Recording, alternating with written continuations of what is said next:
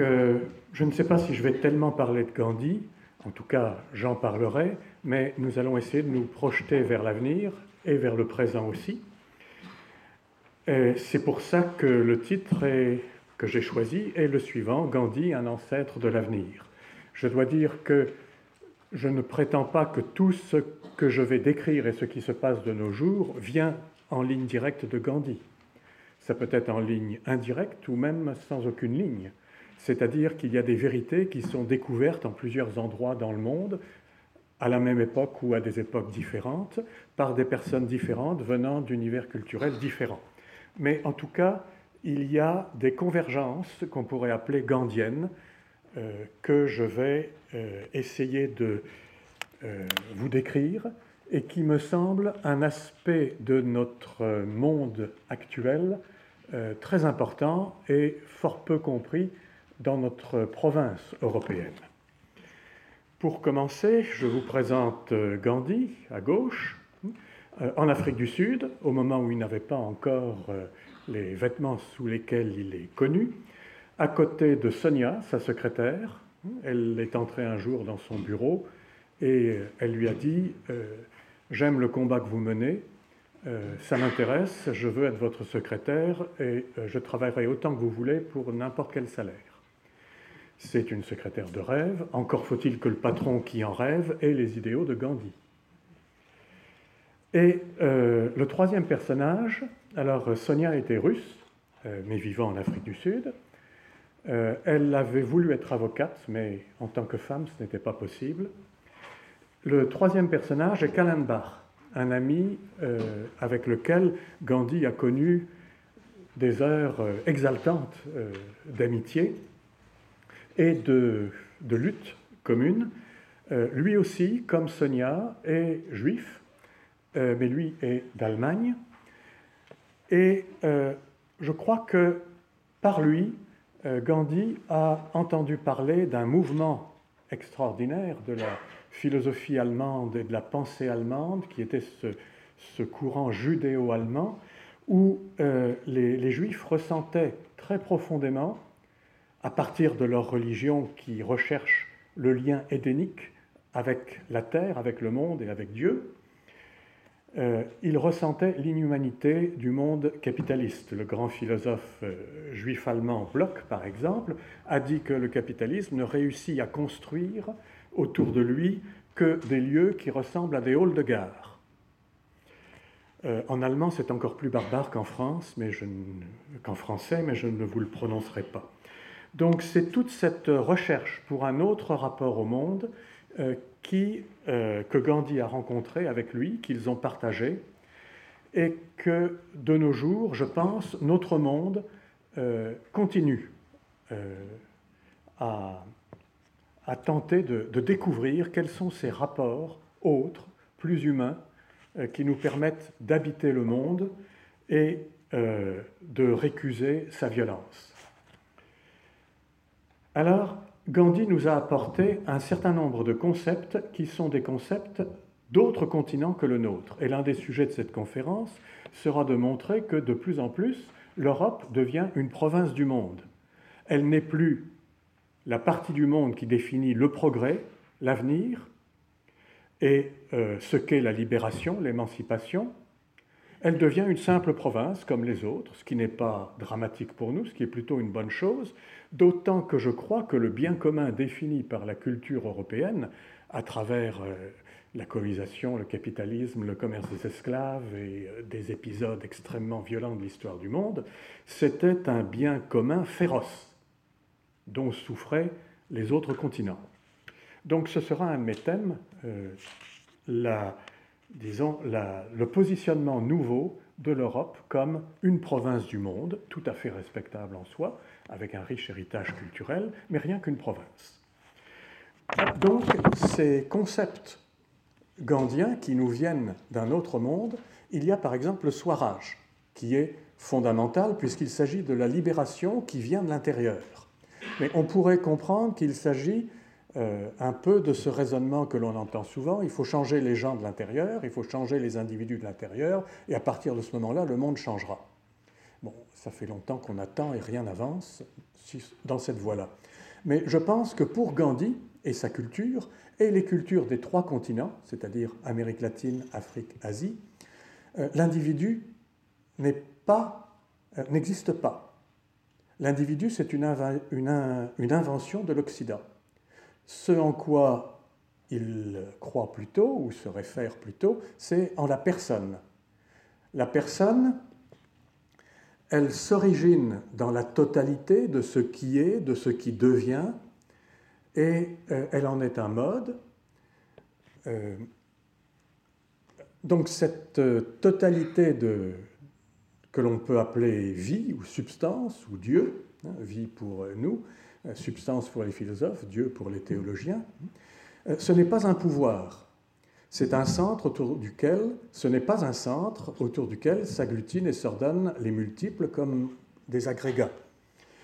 Au contraire, la façon dont les multiples travaillent ensemble ou gèrent leurs désirs ensemble, c'est une composition. Et cette composition, elle n'a rien à voir avec un pouvoir et un centre. Centre et pouvoir vont souvent ensemble. Euh, cela signifie que cette importance du concept de composition, que l'on retrouve au-delà de Gandhi, et que Gandhi n'a jamais réellement utilisé, ce n'était pas un philosophe, euh, implique la non-violence. La non-violence est une des formes de la composition. Euh, la totalité exclut la contrainte et la violence. Cela signifie que la vision de Gandhi était une vision mondiale, euh, qu'il a dépassé l'Inde et le nationalisme. Et pour exprimer un peu ce que sa lutte représentait, j'ai choisi la déesse Kali, que j'ai rencontrée maintes fois euh, à Calcutta, au Bengale. Euh, c'est une déesse très importante. Vous la voyez sous sa forme à droite euh, de, la, de, la, déesse cruelle et violente, mais ce qu'elle détruit, avec sa langue rouge de sang et son collier de crâne, ce sont les attachements humains et c'est aussi les passions de pouvoir. C'est-à-dire c'est le centre, à mon avis, qu'elle détruit. Le centre et le pouvoir. Euh, pour créer cette deuxième Kali, qui est celle de gauche, qui est la beauté, et une Kali qui allie euh, la composition de la totalité avec les énergies qui sont à l'œuvre. Elle est symbolisée par celle qui est au centre, c'est-à-dire la Kali qui chevauche le tigre. Et nous verrons ce que le tigre signifie pour Gandhi. Donc, euh, cette Kali est une force de lutte et une force aussi qui dépasse la nation et qui est d'ordre universel.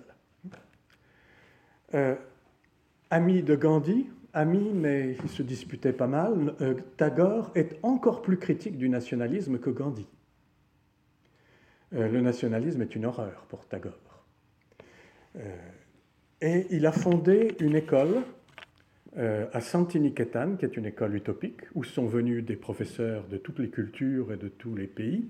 Il y avait beaucoup de Japonais, parce que le Japon s'était donné pour mission de euh, vaincre le colonialisme. Ayant échappé de peu au colonialisme, il était solidaire de toutes les luttes anticolonialistes. Et l'importance de cette école est très grande.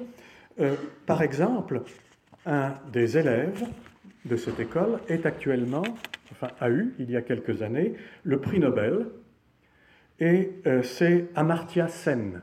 Et son idée, tout à fait conforme avec la composition et la non-violence, c'est que la production, la libération euh, de la pauvreté viennent de euh, la liberté, de la possibilité de s'exprimer, de la liberté des communautés et des hommes, euh, de la démocratie donc plus que d'une voix autoritairement imposée.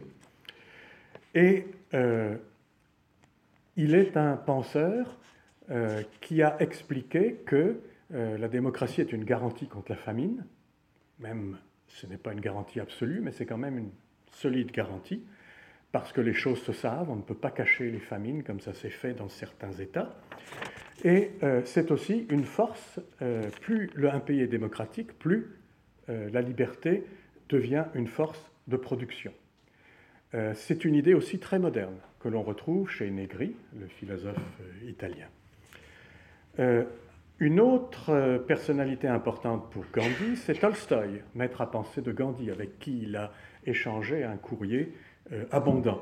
Tolstoï était lui aussi non violent, lui aussi contre le nationalisme, lui aussi contre l'État, et euh, lui aussi pacifiste. Euh, Tolstoï, au début du XXe siècle, estime que le monde est mûr pour le pacifisme et le dépérissement de l'État. je pense personnellement qu'il s'est trompé d'une centaine d'années. Sommes-nous plus mûrs? Peut-être par certains côtés. C'est-à-dire que pour nous, il serait peut-être plus difficile de considérer l'ennemi comme un ennemi, vu que nous sommes tous métis, nous avons voyagé, nous avons des amis de toutes les nationalités, nous sommes nomades dans notre monde mondialisé, et euh, définir l'ennemi n'est peut-être plus aussi évident, et nous avons eu aussi des guerres qui, par leur absurdité et leur incapacité à se terminer, nous révoltent, que ce soit euh, les guerres euh, d'Irak ou d'Afghanistan ou de Syrie. Donc, euh, Tolstoï est peut-être lui aussi un prophète de l'avenir qui, dans sa prophétie, s'est trompé d'un siècle. Mais heureusement si ça arrive. En tout cas, le rêve de Gandhi, c'était que les villages indiens étaient une mer immense qui allait submerger l'État et imposer donc la philosophie gandhienne, qui était proche des villageois, euh, à l'État et à ses forces répressives. Malheureusement, au moment où l'Inde est devenue indépendante, l'indépendance ne s'est pas réalisée comme l'entendait Gandhi. Les Anglais, depuis des siècles, travaillaient à diviser hindous et musulmans, et ils avaient réussi à catalyser une, euh, réclamation des, musulmans très, très forte, euh, vu qu'ils étaient minoritaires en Inde, c'est de se protéger derrière les frontières d'un État les rapports entre les deux communautés, hindoues et musulmanes, se sont détériorés, encouragés par la police coloniale très souvent. Les agitateurs qui, déclenchaient des émeutes sanglantes, on savait d'où ils venaient et qui ils étaient. Même s'ils étaient du, milieu des gangsters, ils étaient en fait manipulés par la police secrète. Et euh, cette euh, violence communautaire a fait que l'État a été valorisé la solution à cette violence qui a déferlé sur l'Inde, ça a été de mettre chaque religion derrière sa frontière.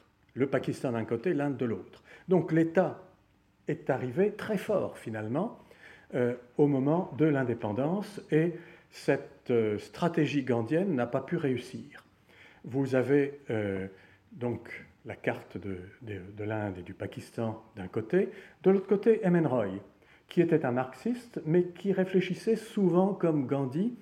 Euh, il n'aimait pas la démocratie représentative, ni le parti qui prétend représenter une classe qui, elle, représente toutes les oppressions, euh, enfin tous les, hommes opprimés, quels qu'ils soient, dans leur diversité infinie, mais euh, résumés dans la condition ouvrière. Il, avait dépassé cela aussi. Et il avait conçu une euh, constitution indienne où chaque euh, étage de pouvoir et d'institution politique était doté d'une euh, institution critique, populaire, autogérée, autogestionnaire, qui elle-même était dotée de la capacité d'accuser, de faire des rapports et de, de commencer des actions juridiques si nécessaire. Bien sûr, il a eu un nombre de voix ridicule, comme souvent les grands visionnaires. Et euh, Gandhi espérait beaucoup que l'un des éléments de la révolution mondiale dont il rêvait, la révolution gandhienne dont il rêvait, euh, socialiste et gandhienne, serait euh, la peur du nucléaire. C'est vrai que le nucléaire posait la question d'un changement de civilisation radical. Mais, encore une fois, l'État a été très fort et les gens se sont réfugiés derrière euh, leurs États, leurs dirigeants, qui esquissaient des voies pour éviter la catastrophe nucléaire, mais quelquefois ne cherchaient pas tellement à l'éviter. Donc, l'échec de la révolution rêvée par Gandhi a été d'ailleurs confirmé. Des, disciples de Gandhi ont relancé cette révolution des villages au Bihar, qui est un État de l'Inde, dans les années 50, mais là encore, l'État a tenu euh, face à cette révolution non violente. Pourtant, la non-violence a traversé le temps. Vous avez euh, à gauche, en haut, Vinoba, disciple de Gandhi, qui était celui qui venait dans les villages et disait Je suis le fils inconnu de la famille, donnez-moi des terres, et ces terres, il les redistribuait euh, aux Dalits, aux intouchables et aux sans-terres. À droite, vous avez Aminou Kano, le Gandhi nigérian, en Afrique, qui a combattu la colonisation et par la suite a combattu les dictateurs qui ont écumé dans son pays, le Nigeria. C'était un soufi, un mystique musulman et un homme d'une haute valeur morale, absolument incorruptible. Euh, son slogan, enfin, ou son type, le type de lutte que je préfère de lui qui le définit euh, admirablement, c'est que euh, au Nigeria, son pays, au temps de la colonisation, les paysans ne pouvaient pas consommer ce qu'ils cultivaient, notamment l'arachide, parce que l'arachide était acheté par l'État colonial et vendu au niveau mondial. Donc il ne fallait pas que ces quotas qui accumulaient des profits pour l'Angleterre puissent être consommés par les paysans nigérians. Donc Aminou Kano a lancé une action de désobéissance civique qui consistait à euh, faire dans les cuisines euh, nigériane, la soupe aux arachides, qui était euh, quelque chose dont les enfants raffolaient. Faire la révolution en satisfaisant la gourmandise des enfants, c'est quelque chose de tout à fait original. En dessous de Vinoba, vous avez Ambedkar. Même si euh, Ambedkar et Gandhi, de leur vivant, se sont disputés, maintenant leurs successeurs en viennent à dire que leur dispute devraient euh, céder le pas à leur engagement commun pour la non-violence. Ambedkar, au nom du bouddhisme et Gandhi au nom de son nationalisme indien, qui était un nationalisme qui récusait euh, le tigre qu'était la nation ou l'État. Il disait Je ne veux pas changer le tigre colonialiste anglais pour un tigre indien. Euh, Lutuli a été le chef de l'ANC, le parti de Mandela, et il y a euh, imposé une ligne non violente, d'une façon plus rigoureuse que Mandela lui-même. Nkrumah, euh, c'est l'artisan de l'indépendance du Ghana en Afrique. Hein. Il était en prison pour des protestations euh, non violentes lorsqu'il a gagné des élections qu'il n'aurait jamais dû gagner parce que l'Angleterre avait concocté un système électoral avec des collèges électoraux différents un collège pour les Blancs, un collège pour euh, les Créoles, c'est-à-dire les gens qui, venaient d'autres pays que le, Ghana, un collège pour les femmes, un collège pour, les jeunes, ceci, cela, afin que les Africains n'aient pas la majorité. Et la victoire du parti de Nkrumah a été telle qu'il a eu la majorité. Et il a mené le Ghana à l'indépendance. Euh, un de ses amis, Nyerere, euh, chef d'un État qui a lancé le socialisme Ujuma, c'est-à-dire un communisme que les villageois prenaient à leur rythme et en autogestion, euh, qui a, euh, c'est le seul pays d'Afrique, je crois, où la langue nationale est une langue africaine, enfin d'Afrique sud du Sahara. C'est son œuvre aussi. Et peut-être que sa plus belle œuvre, ça a été le fait que son pays, la Tanzanie, n'a jamais était cité comme un pays répréhensible dans les rapports d'Amnesty International. Donc un socialisme qui n'a jamais euh, émargé ou apparu dans ce type de rapport sur la torture et les droits des gens. Martin Luther King, alors je dois dire autre chose sur Nyerere, là on le voit à bicyclette, mais euh, c'est lui qui a imposé comme véhicule de l'État pour les ministres et pour les ministères euh, la coccinelle plutôt que la Peugeot noire ou la Rolls-Royce. Euh, Chico Mendes est connu au Brésil comme ayant défendu la forêt euh, sur une base syndicale, le syndicat des collecteurs, des petits collecteurs de caoutchouc. vous avez un. Ils n'étaient pas tout à fait non violents, mais finalement leur politique a été moins violente que beaucoup. Thomas Sankara, euh, du Burkina Faso et Jerry Rawlings euh, du Ghana. Euh, un ouvrier métallo qui a mené des grandes grèves au moment où le Brésil est une dictature militaire, Lula. Wangari Matai, la mère des arbres, qui a été attaquée et violemment battue à la suite de ses recherches pour faire des péréquations malveillantes entre les revenus d'un ministre et le coût de la villa qu'il avait. Mais c'est une grande figure de l'écologie et de la démocratie africaine.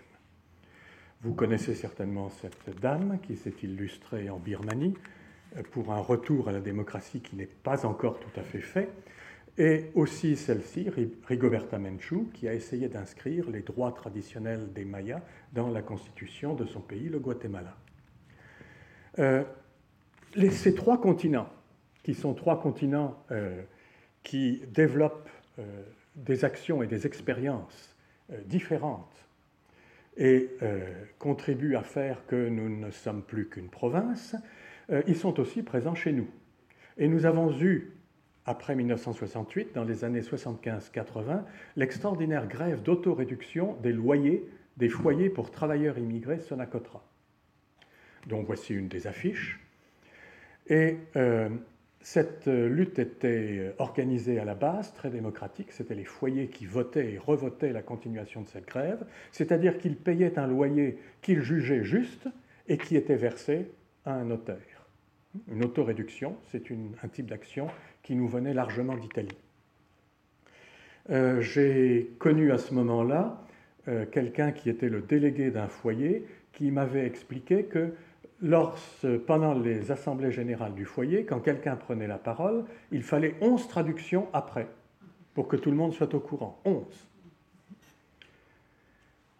Euh, haute figure aussi de la non-violence, euh, dans une tradition euh, non indienne, c'est Dom Helder Camara, l'évêque des pauvres au Brésil, et Oscar Romero, qui a été tué pour avoir tué par des milices d'extrême droite pour avoir euh, été l'avocat d'un débat, d'une euh, rencontre et de discussion entre le pouvoir et l'opposition. Donc nous en venons très vite à euh, ce qui fut l'espoir et l'échec de 1989. J'ai essayé de rendre hommage à ces deux personnages qui nous ont étonné, moi j'étais surpris par euh, le, discours de Gorbatchev sur l'importance de l'écologie, de la paix et d'une économie concertée dans le monde. Euh, nous rendons hommage aussi à nos voisins allemands avec le mur de Berlin, mais nous n'oublierons pas ces trois continents, et parmi ceux-ci, les, euh, les, dictatures d'Amérique latine sont tombées dans les années avant ou après 89, dans toutes ces années où, après la défaite des armes, la non-violence avait considérablement progressé en Amérique latine, mais aussi en Afrique. Et en Chine, nous avons eu bien sûr l'occupation de la place Tiananmen, dont vous vous souvenez certainement. Euh, en Afrique, une fois les dictatures tombées, ce qui se mettait sur pied, c'était des conférences nationales les conférences nationales essayaient de reconstruire le pays et de reconstruire une constitution à partir de tous les éléments, toutes les religions, toutes les ethnies, tous les groupes, euh, toutes les personnalités euh, saillantes du pays. Il y a eu deux conférences nationales absolument exemplaires, le Bénin, dont les bénéfices continuent d'une certaine façon encore maintenant, puisque c'est une démocratie, et le Congo-Brazzaville, qui est évoqué ici, mais qui n'est plus une démocratie, puisque l'ancien pouvoir qui est un pouvoir euh, lié aux pétroliers, a repris la main. Mais les déceptions de 89, je les ai symbolisées donc par les grandes guerres de l'Empire. Euh, et cette euh, photo de quelqu'un prenant les victimes de la guerre en photo. Donc la question que l'on pose, c'est dans notre nouveau monde globalisé et mondialisé, quelles sont les forces et les faiblesses, les chances et les handicaps des luttes de libération? Et de luttes de libération qui ressemblent aux, luttes gandiennes, c'est-à-dire partant de petites unités. Cette fois-ci, c'est le glocal qui a la, priorité. Glocal, c'est-à-dire euh, l'impact du global sur le local. Et c'est à partir de là que des actions qui sont des actions métisses, puisque le monde rentre dans la vie des communautés, elles ne sont plus tout à fait fermées. donc le, le, glocal est un élément essentiel des luttes actuelles. Donc la globalisation a déçu en tant que globalisation libérale, inégalitaire, avec recul de l'État-providence, quelquefois très net dans certains pays. La crématistique, c'est la domination de l'argent dans la vie. Euh, c'est un concept d'Aristote. Je vous conseille de le visiter, il est très intéressant. Aristote explique que lorsque l'argent s'impose partout et euh, n'est plus un moyen mais une fin, euh, les sociétés qui en sont venues là se détruisent de l'intérieur. Un très beau texte. Je n'approuve pas beaucoup de choses qu'a dit Aristote, mais cela c'est intéressant. Il y a aussi une mondialisation du crime. Les paradis fiscaux y sont pour beaucoup, et une détérioration écologique de la planète. Par contre, la mondialisation apporte certains avantages. C'est ce que j'appelle une libération de la puissance euh, des unités locales, parce que les entraves traditionnelles, les allégeances contradictoires ne jouent plus autant du fait du métissage et du nomadisme. Euh, ce que j'appelle des allégeances contradictoires, c'est, pour donner un exemple facile, pourquoi est-ce que la révolution en Europe n'a pas éclaté en 1914, quand les ouvriers euh, de chaque côté du Rhin sont entrés en grève pour lutter contre euh, la guerre? C'est simplement parce qu'il y avait des allégeances contradictoires. Les ouvriers français étaient aussi français, les ouvriers allemands étaient aussi allemands, et le côté allemand et français a pris le dessus sur l'identité ouvrière. Peut-être que nous sommes en train, par le métissage, de combattre ces réalités. Euh, et peut-être aussi que les nouvelles technologies ne sont pas pour rien dans cette transformation qui, bien sûr, on a l'impression qu'il y a des avancées et des reculs en même temps, mais euh, l'histoire jugera euh, si nous sommes dans une période plus d'avancée que de recul. Euh, Luis Villojo, philosophe mexicain, ami du commandant Marcos, euh, zapatiste, donne une très grande importance au, au glocal, à la non-violence, et il se réfère à Gandhi directement. il promeut aussi un néo-chamanisme, qui est la forme euh, que peut prendre dans certaines cultures l'engagement écologique pour, pour, la terre et la nature. Et euh, il est aussi un partisan de la démocratie participative contre la démocratie euh, représentative des élites. Et quand j'emploie le mot élite, emploie aussi souvent le mot subalterne. Ça, c'est un mouvement qui vient de l'Inde, un mouvement sociologique qui euh, réfléchit à partir du rapport entre élite et subalterne. Mais nous en reparlerons. Donc, euh, voici une peinture murale populaire cubaine représentant la mondialisation qui dévore l'œuf. L'œuf, c'est l'origine, mais c'est aussi la vie, c'est ce qui produit une vie. Et vous voyez que son corps est mis à l'encan, c'est probablement les pourcentages de bénéfices. Euh, nous sommes dans une civilisation où rien n'échappe à l'argent et au capitalisme. Euh, vous vous rappelez, ce corps à l'encan, euh, mis en vente ou valorisé par des chiffres, ça m'a rappelé cette déclaration d'un des hauts responsables du audiovisuel disant qu'il vendait des cerveaux disponibles pour la publicité à la télévision. Tout le corps est mis euh, en vente.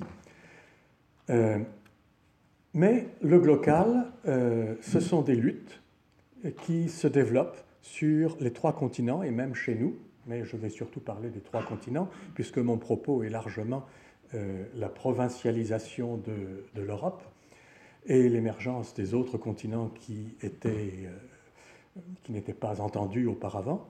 Donc ici, nous sommes à Oaxaca, au Mexique, ce n'est pas la grande commune de Oaxaca qui a tenu pendant plusieurs mois, euh, comme la commune de Paris, on a comparé les deux, et où sont venus des gens du monde entier pour apprendre ce que euh, les peuples, et non pas leurs élites, étaient en train de, construire. C'était une euh, commune où les organisations indigénistes avaient une grande importance, même si l'agitation était venue d'une grève de professeurs à l'encontre d'un gouverneur de l'État extrêmement corrompu. Euh, résister, qu'est-ce que c'est? C'est difficile de l'expliquer. C'est bon, j'ai passé toute ma vie à essayer de, comprendre ce que pouvait être la, résistance, d'où elle venait, pourquoi les gens résistaient. On se pose deux questions pourquoi est-ce qu'ils ne résistent pas plus et pourquoi est-ce qu'ils résistent? Pourquoi est-ce qu'ils ont le courage de, de, résister?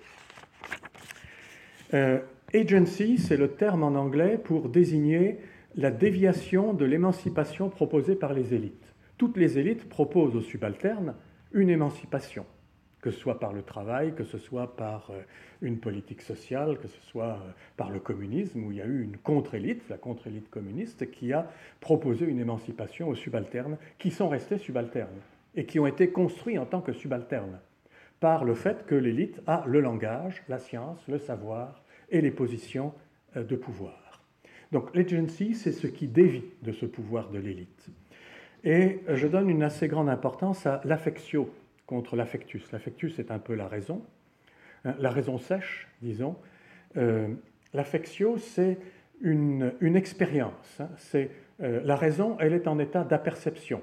La raison est notre façon de percevoir dans notre monde rationnel, c'est on entend la mer. Mais euh, ce n'est pas la mer qu'on entend, c'est les vagues. Et quelqu'un qui a une affection extrêmement développée, il entend, il entend différentes sortes de vagues. Si vous demandez à quelqu'un de, l'Océanie, euh, je suis sûr que euh, à l'oreille, ils vous disent quelle est la vague qui arrive. mais cette affection, donc, c'est une expérience différente. Une expérience différente qui est gardée secrète très souvent, les, subalternes ont leurs secrets qu'ils ne révèlent pas. Ils ont y compris des secrets pour nous rendre euh, idiots euh, selon leur vision sans que nous le sachions. C'est un moyen de gagner des batailles euh, sans que nous sachions, nous l'élite, que nous avons perdu. si l'on décide, par exemple, que si je réussis à convaincre mon chef de service que je suis un idiot, j'ai gagné, et lui s'est trompé. C'est des secrets qui vous coûtent cher quelquefois, mais c'est un mode de résistance. Mais il y a d'autres secrets, et il y a des mouvements secrets. C'est ce que j'appelle les hérésies, avec des mouvements prophétiques qui sont très nombreux dans les pays du tiers-monde. Euh, des rénovations religieuses qui ne sont pas purement irrationnelles. Par exemple, en, Inde, quand les, les, tribaux, les Adivasis, les premiers habitants de l'Inde, se révoltent, généralement c'est au nom de la grande déesse de la terre, dont ils rénovent l'enseignement. Et ils disent, par exemple, que la grande déesse ne peut pas supporter qu'on fasse de mal aux animaux, particulièrement les vaches et les bœufs. Et ce que détestent les vaches et les bœufs, c'est d'être attelés pour euh, ouvrir un sillon pour, euh, pour euh, les champs. Qu'est-ce que ça veut dire? C'est une idée irrationnelle? Non, parce que les Adivasis sont soumis à la corvée qui consiste à labourer les champs des amindars, des grands propriétaires. Donc voilà une injonction religieuse qui, du point de vue de classe et du point de vue d'élite, est parfaitement rationnelle et très efficace. Euh, les peuples ont aussi conscience de la survie. C'est incroyable le mal qu'on peut faire à un peuple tant qu'on ne touche pas à sa survie. Mais lorsqu'il faut changer, euh, eh bien là, il peut se, se et lutter avec la dernière énergie lorsqu'il faut changer son mode de vie. Par exemple, ce que détestent les Adivasis, c'est euh, devenir des salariés. Et quand des compagnies minières viennent chez eux et leur disent on va ouvrir des écoles, on vous offrira des emplois, vous allez construire des routes, vous aurez euh, l'argent va venir avec les salaires, euh, vous, aurez, vous serez employé aussi en priorité dans nos entreprises minières, c'est exactement ce dont ils ne veulent pas, être salariés. Donc, euh, il y a un secret des, subalternes, et il y a un secret qui est aussi corporel, c'est-à-dire les rythmes, la transe. La transe, elle révèle des choses euh, absolument extraordinaires. Euh, en, Italie et en Sardaigne, il y avait des transes qui étaient un moyen de guérir les gens qui avaient été mordus par une araignée qui faisait extrêmement mal, et ça durait plusieurs jours. Et ces transes étaient censées euh, rejoindre le monde de l'araignée et lui demander de lever la malédiction. Et cette araignée, pourquoi est-ce qu'on devient araignée après une première vie? On devient une araignée quand on a la haine au cœur. Et pourquoi? Eh bien, souvent, les araignées, c'est euh, les jeunes filles détruites par le latifundiaire, le grand propriétaire, hein, séduites et abandonnées. C'est les ouvriers ou les gens qui ont lancé leur entreprise et qui ont été démolis par le pouvoir des grands propriétaires. Hein. Ce sont des, des gens comme ça. Et dans la transe, on va jouer tous ces rôles et rappeler aux paysans qui ils sont et ce que fut leur histoire il y a aussi une capacité extraordinaire que j'appelle la diaporésis, c'est de créer des euh, mythes avec des variantes. Tous les mythes ont leurs variantes. Il y a 36 histoires de euh, Roméo et Juliette ou de, euh, d'Oedipe, il, il y a des variantes. Mais quand on pousse sur les variantes, quand on les multiplie, on peut arriver quelquefois dans des zones tout à fait subversives. Et les mythes prennent un autre sens. Donc, Également, la, résilience est un, élément très important.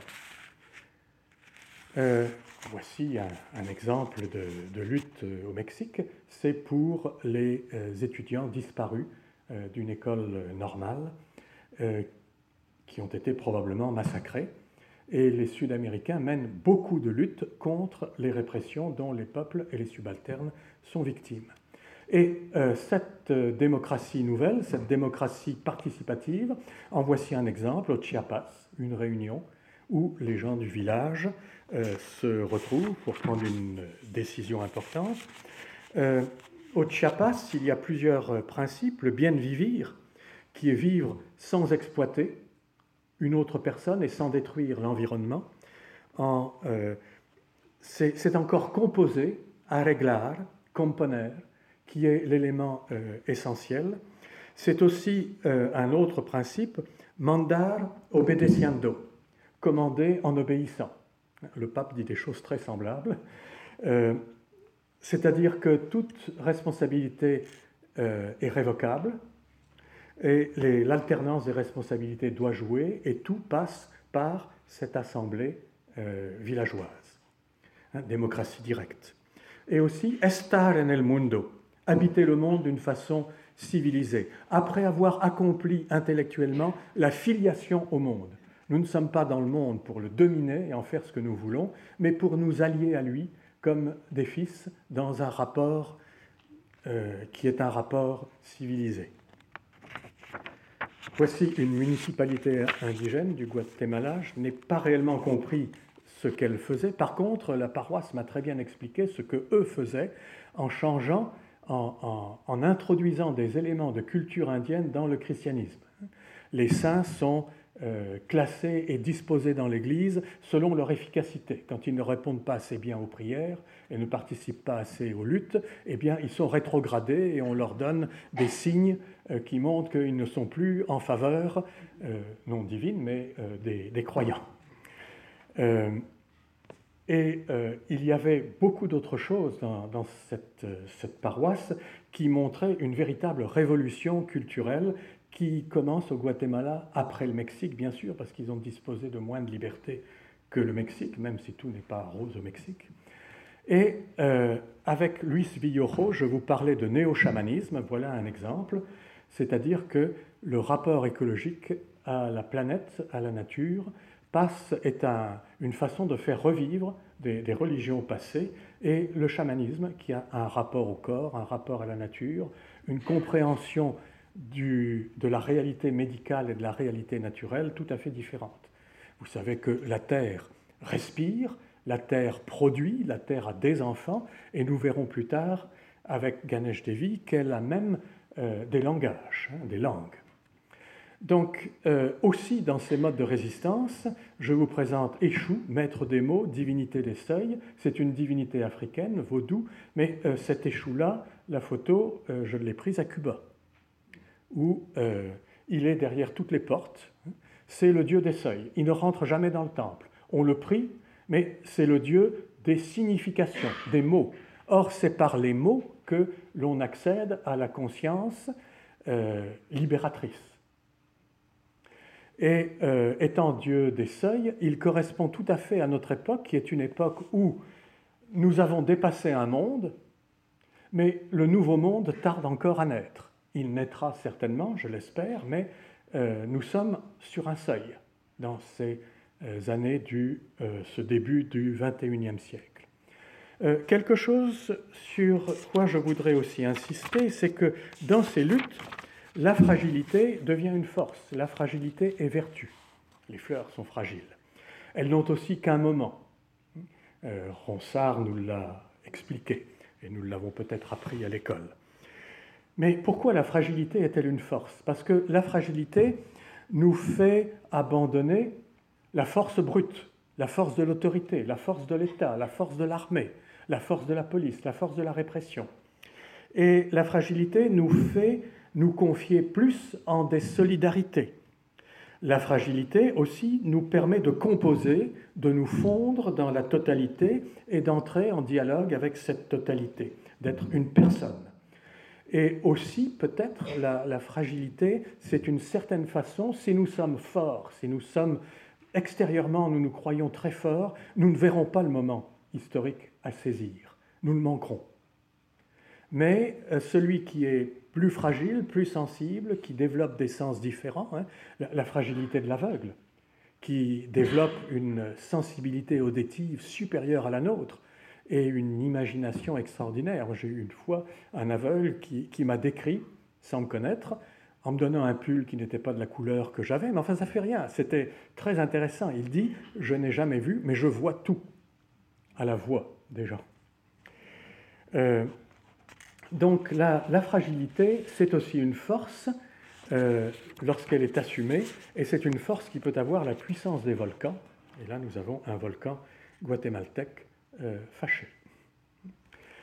Euh, pour vous donner quelques exemples de ces luttes, très important a été le, combat des Africains contre la destruction du delta.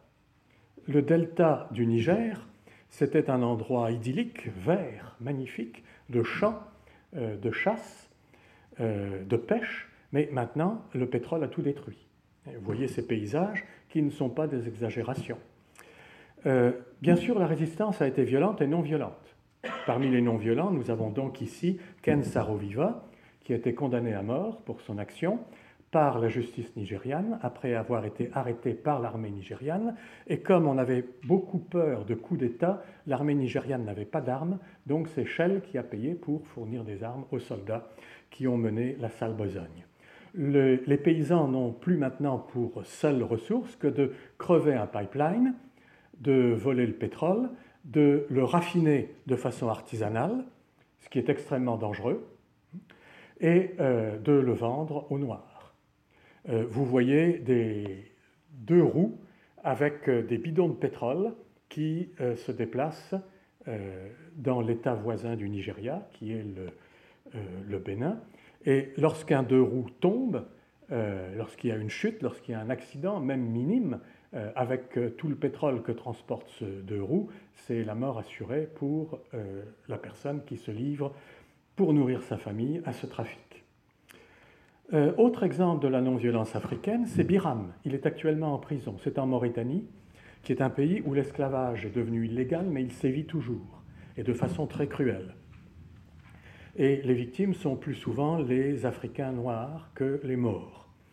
Mais il y a des morts engagés aussi contre contre l'esclavage. La non-violence, d'ailleurs, j'ai dit là qu'elle favorisait l'unité nationale parce qu'elle permet d'en appeler à la conscience morale euh, des morts, qui sont ceux qui favorisent, euh, qui, seraient ou indifférents quand ils n'ont pas d'esclaves, ou partisans de l'esclavage quand ils en ont. Euh, il y a un interview qui est passé à la télévision mauritanienne qui est célèbre, où on interviewe une femme qui est esclave, et on lui dit Est-ce que vous avez déjà eu des vacances? Elle dit Qu'est-ce que c'est des vacances? C'est quand on ne travaille pas. Alors elle réfléchit, puis elle dit Oui, le jour de mon accouchement.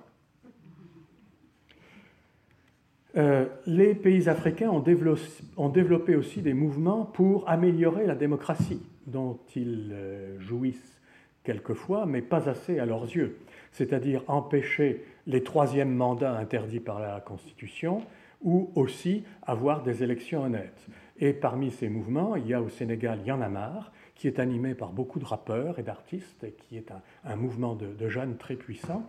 Et au Congo, et maintenant euh, confronté à un président qui recule sans cesse les élections, Philimbis, qui veut dire coup de sifflet. Coup de sifflet, ça veut dire on arrête le match, il y a eu une faute commise par quelqu'un. un élément important de notre époque et des luttes de notre époque, c'est que le pouvoir perd la maîtrise du flux migratoire humain. Je pense que, quelle que soit la cruauté des pays qui s'endiguent derrière leur prospérité, qui n'est que toute relative d'ailleurs, euh, ils ont perdu la bataille. Le mur euh, de Trump n'empêchera pas, je pense, les Sud-Américains de passer. Et les murs que nous construisons, ici c'est un mur construit par l'État espagnol, euh, sont quelquefois débordés par des attaques de gens non armés ou peu armés. Peu armés parce qu'ils n'ont pas les moyens. C'est une non-violence forcée, disons. il faut aussi réfléchir à l'impact de ce problème sur nos démocraties. Ainsi, nos démocraties euh, ont fait un délit, euh, non, ont supprimé le délit de non-assistance à personne en danger. Vous savez que si vous aidez un, sans-papier illégal, euh, vous pouvez être, avoir affaire à la justice. Ils criminalisent donc la solidarité, une valeur humaine indépassable. Et pour certains de nous, soit par tradition sociale et politique, soit par religion, la solidarité est indépassable les forces de l'ordre, enfin, les, gouvernements détruisent le droit au regroupement. Les Anglais ont fait très fort en refusant les enfants de Calais, dont les parents étaient en Angleterre. Euh, et les, forces de police peuvent fermer l'accès à l'eau, à la nourriture, à l'éducation, à la santé. Elles détruisent les tentes et les duvets. Hein. Euh, et nous entendons, nous qui avons pour n'importe quel petit accident une cellule psychologique, nous restons sourds aux souffrances qu'ont vécues ces migrants. Et ces souffrances sont euh, des tortures, des rançons, des vols, des viols et l'esclavage. Donc l'Amérique latine est donc une terre importante dans ces luttes. Donc euh, j'évoque le, zapatisme avec les, euh, femmes zapatistes et cette idée de reproduire la communauté telle qu'elle est. Quelquefois, certains villages, il y a au Guatemala un village célèbre dont le nom est très long, donc je risque de l'oublier si je commence à le prononcer. Il est célèbre parce qu'il y a beaucoup d'immigrés, mais tous les immigrés rapatrient leur argent sur des projets très précis. Et le village est considéré comme prospère. Euh, donc c'est un peu comme si les villageois avaient colonisé l'industrie moderne. Euh, L'Algérie a connu ce phénomène très fort.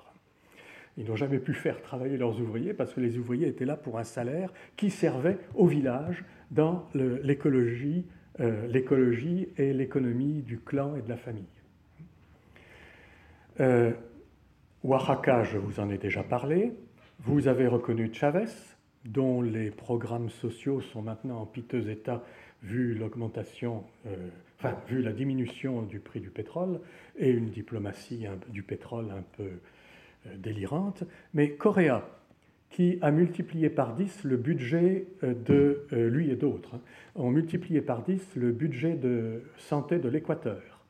Il a ensuite fait, il a passé au filtre de la critique les dettes et il a défini un taux de remboursement par rapport au PIB qui était maximum. Et il a décidé de ne rien payer au-delà. Donc euh, on peut contester la dette. L'Argentine a fait aussi des actions en ce genre. Euh, dans un pays qui n'est pas incroyablement riche, il a aussi euh, engagé une action, il a proposé que le pétrole ne soit pas exploité pour, disons, l'écologie mondiale et la non-destruction de la forêt, à condition qu'il reçoive certaines aides. Euh, l'affaire ne s'est pas conclue finalement. C'est très dommage, mais c'est une proposition intéressante. Et il y a en Équateur une espèce de couverture de santé globale, hein, ce que les Américains n'arrivent même pas à mettre en place, ou quand ils l'ont mis en place, ils le détruisent. Euh, Evo Morales a mené, euh, avec son peuple, et en tant que syndicaliste aussi, plusieurs guerres. Il y a eu la guerre de la coca, qu'il montre, que les Américains voulaient détruire comme drogue, alors que les Boliviens disent que c'est juste un, excitant qui vous permet de, tenir dans des conditions très dures. Il a mené la guerre de l'eau, où les quartiers défavorisés, qui l'eau était coupée parce qu'ils ne pouvaient pas payer l'eau à une société privée, euh, se sont révoltés et réclament maintenant la gratuité de l'eau pour les plus pauvres. Et il y a eu une guerre du gaz où les Boliviens ont dit non, notre gaz ne peut pas être vendu pour trois fois rien aux Californiens.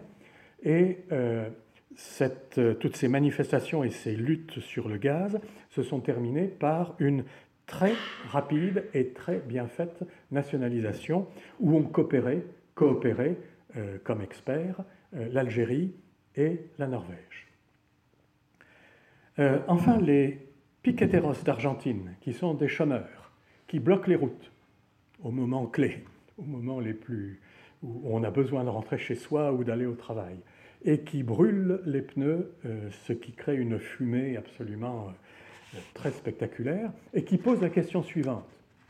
Que vaut-il mieux faire? Ne pas manger ou rouler? C'est euh, l'expectative qu'il pose. Nous, nous sommes chômeurs, nous ne pouvons pas nourrir nos familles. Nous sommes... Quel est le plus important? Rouler ou manger? Euh, les piqueteros ont été impliqués dans la grande révolution argentine euh, de 2001, quand l'Argentine a été en, en faillite. Et dans cette faillite, la population a fait preuve d'une créativité hors du commun. Par exemple, on a commencé dans les banques, plutôt que de réclamer son argent, à dire qu'est-ce que la banque peut nous donner comme somme minimum, et on va se mettre d'accord sur une somme minimum que la banque est obligée de donner aux familles qui veulent se nourrir et vivre.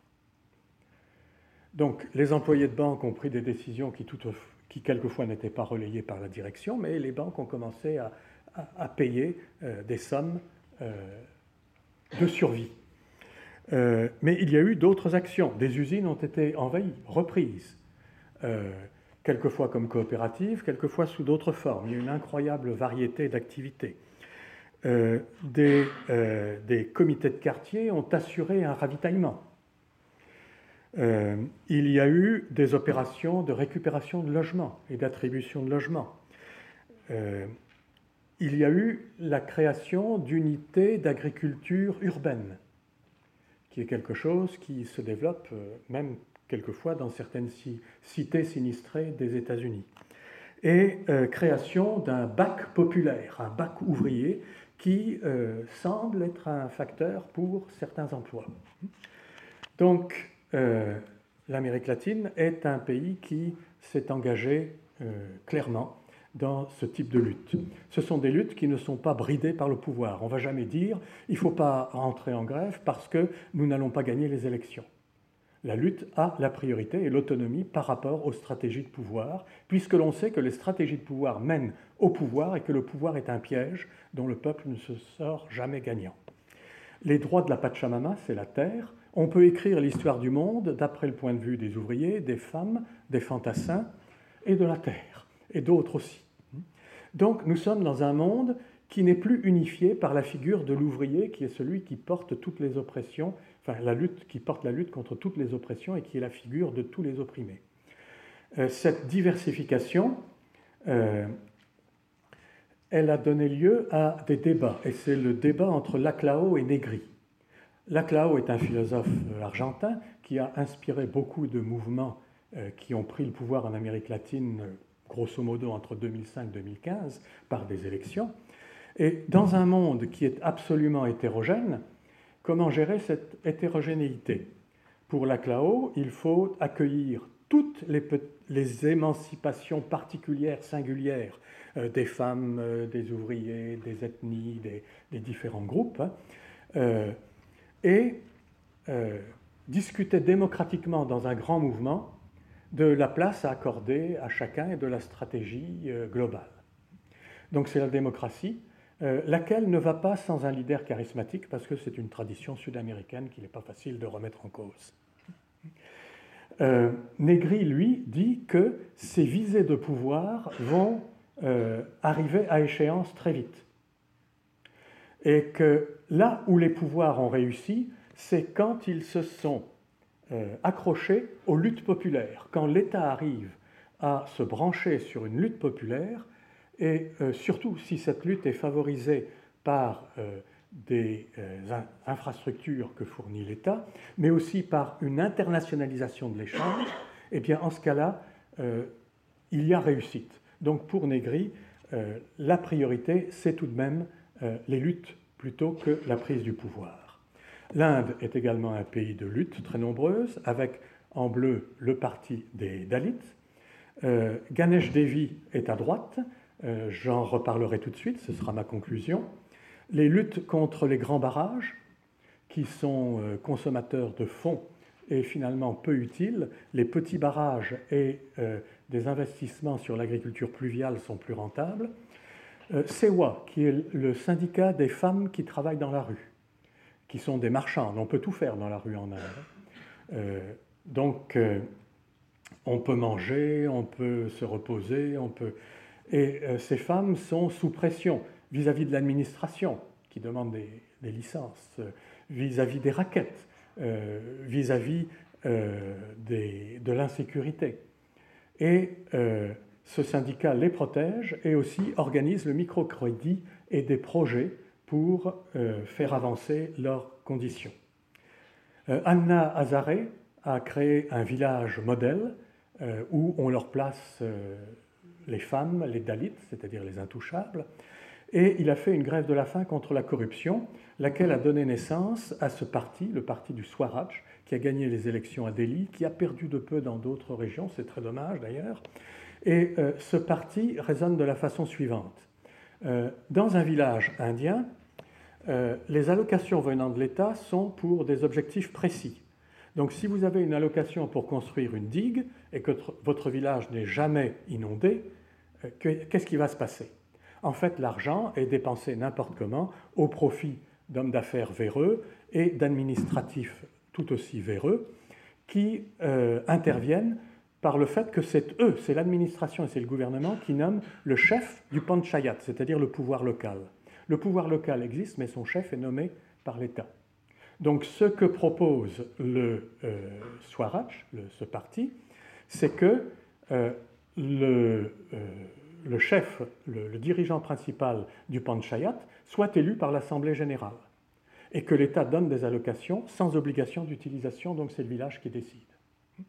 Et également, tout ce qui vient des associations de femmes et de Dalits a quasiment force de loi automatiquement. Il faudrait vraiment que le projet, soit fou pour être rejeté. Vous avez ici des vues d'une marche de la faim. Venons-en à Ganesh Devi, qui est venu à Sergi et qui a présenté euh, un papier et animé une conférence. Voilà, euh, Ganesh Devi défend les, euh, les, Adivasis, c'est-à-dire les premiers habitants de l'Inde. Et euh, je vous ai expliqué vis-à-vis des mines quelle était l'importance de leur lutte. La bauxite est un produit qui est dans les montagnes et les forêts des Adivasis. Mais la bauxite, c'est une éponge. Donc quand on a retiré la bauxite, le pays s'assèche. Et là où il y avait une forêt et une montagne prospère et verte, vous avez maintenant un désert. Mais euh, Ganesh Devi combat aussi pour les langues de ces hommes, parce que ce sont des langues qui portent un rapport à la terre et un rapport à l'autre dont nous aurions besoin dans notre monde, qui est en train de, euh, de détruire la planète. Et euh, ce sont donc les langues de la terre. Je vous disais que la terre respirait et avait des enfants qu'elle produisait, qu'elle travaillait, mais elle a aussi des langues. Ce sont les langues des Adivasis. Et Ganesh Devi nous rappelle que 96% des hommes parlent 4% des langues et 4% des hommes parlent 96% des langues, mais que ces 96% sont des langues absolument essentielles du point de vue du savoir, de la richesse euh, qu'elles recèlent. Et il les défend. J'étais à une conférence de Ganesh Devi où étaient représentées 900 langues, et en liaison avec cette conférence, nous devions planter une forêt de 900 arbres, un par langue. Et le projet de Ganesh Devi, c'était de mettre à l'intérieur de chacun de ces arbres un système électronique pour que l'arbre, quand vous vous approchiez, vous adresse la parole dans sa langue et que vous puissiez faire avoir une conversation minimum euh, avec euh, cet arbre dans sa langue. Nous terminons donc sur la croisée des chemins à laquelle nous sommes, avec au centre euh, une Seiba, c'est ce fromager que les Africains arrivant en Amérique du Sud ont pris pour, ont, utilisé pour remplacer le baobab, qui est un arbre médecine, un arbre qui fournit un nombre incroyable d'aliments et de médicaments. Euh, donc le, fromager a pris aussi la succession, et on dit que les fromagers qui ont des épines, car il y a une espèce de fromager avec épines, c'est parce qu'un esclave s'est réfugié, un esclave en fuite s'est réfugié euh, dans le tronc, le fromager s'est ouvert, et ensuite, pour le protéger, il a fait pousser des épines. Vous trouvez à gauche euh, notre pape, qui n'est pas le dernier, lorsqu'il visite des pays sud-américains, à visiter les, euh, les organisations de lutte et de base, plutôt que les dignitaires. Et de l'autre côté, nous, vous avez euh, l'imam de Copenhague, Madame Zanzam. Et nous terminons en revenant dans notre province euh, du Val d'Oise, qu'a visité Jean-Jacques Rousseau, lui qui euh, a connu et qui a tiré sa philosophie, et y compris sa philosophie politique très profonde, de tous les renseignements qu'il a pu acquérir sur l'Amérique latine, sur les Indiens et sur l'Afrique. Je vous remercie.